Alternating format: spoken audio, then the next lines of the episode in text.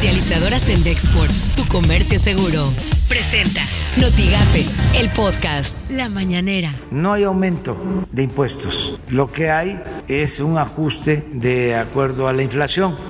Yo tengo que lamentar mucho porque me están informando del fallecimiento de don Armando Manzanero.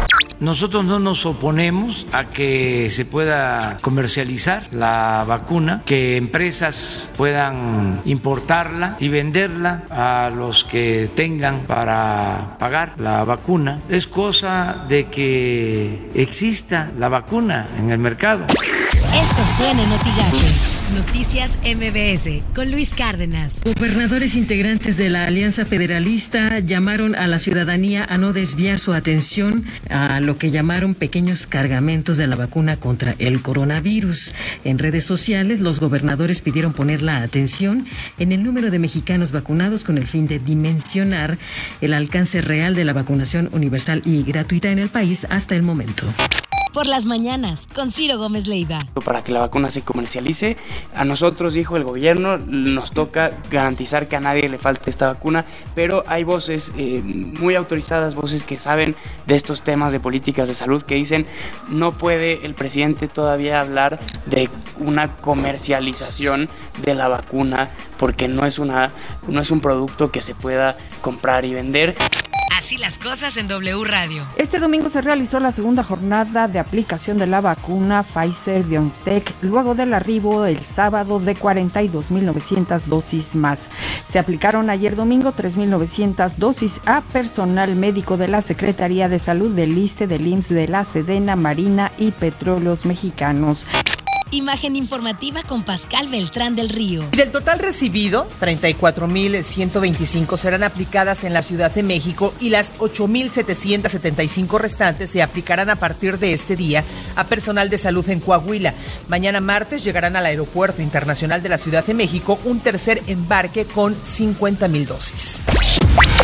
Estas son las portadas del día de hoy. La prensa de Reynosa sí habrá misas presenciales de Año Nuevo, asegura diócesis. Periódico Contacto podría girarse orden de aprehensión contra Juan Diego Guajardo. Expreso que Yalil renuncia a diputación, pide Melem. La jornada, empresas privadas podrán importar vacunas, asegura Andrés Manuel López Obrador. Reforma, tranza facturera 3 mil millones. El financiero preparan tercera etapa de apoyos a la banca. Notigape, falta exalcaldesa Leticia Salazar ha llamado para aclarar desvío de recursos. Escuchemos a Javier Castro, fiscal anticorrupción. Lo, que procede normalmente con cualquier persona que incumple con nuestras citas es se le manda a traer con la, con la policía, ¿verdad? Una, una orden de comparecencia para que venga a declarar. Pues depende ya la, en la carpeta las fechas, la agenda como lo permita, pero es lo que procede. Lo que tienes que saber de Twitter. Arroba Yalil Abdallah C.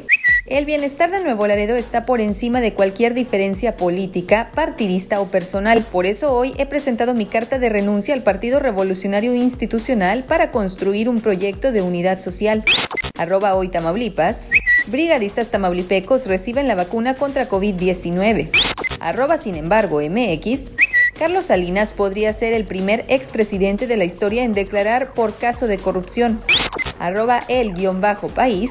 Madrid detecta cuatro casos confirmados de la variante británica del coronavirus y otros tres sospechosos. Arroba el-universal-mx. Bajo Reserva Express, Jorge Campos para diputado federal. Comercializadoras en Dexport. Tu comercio seguro.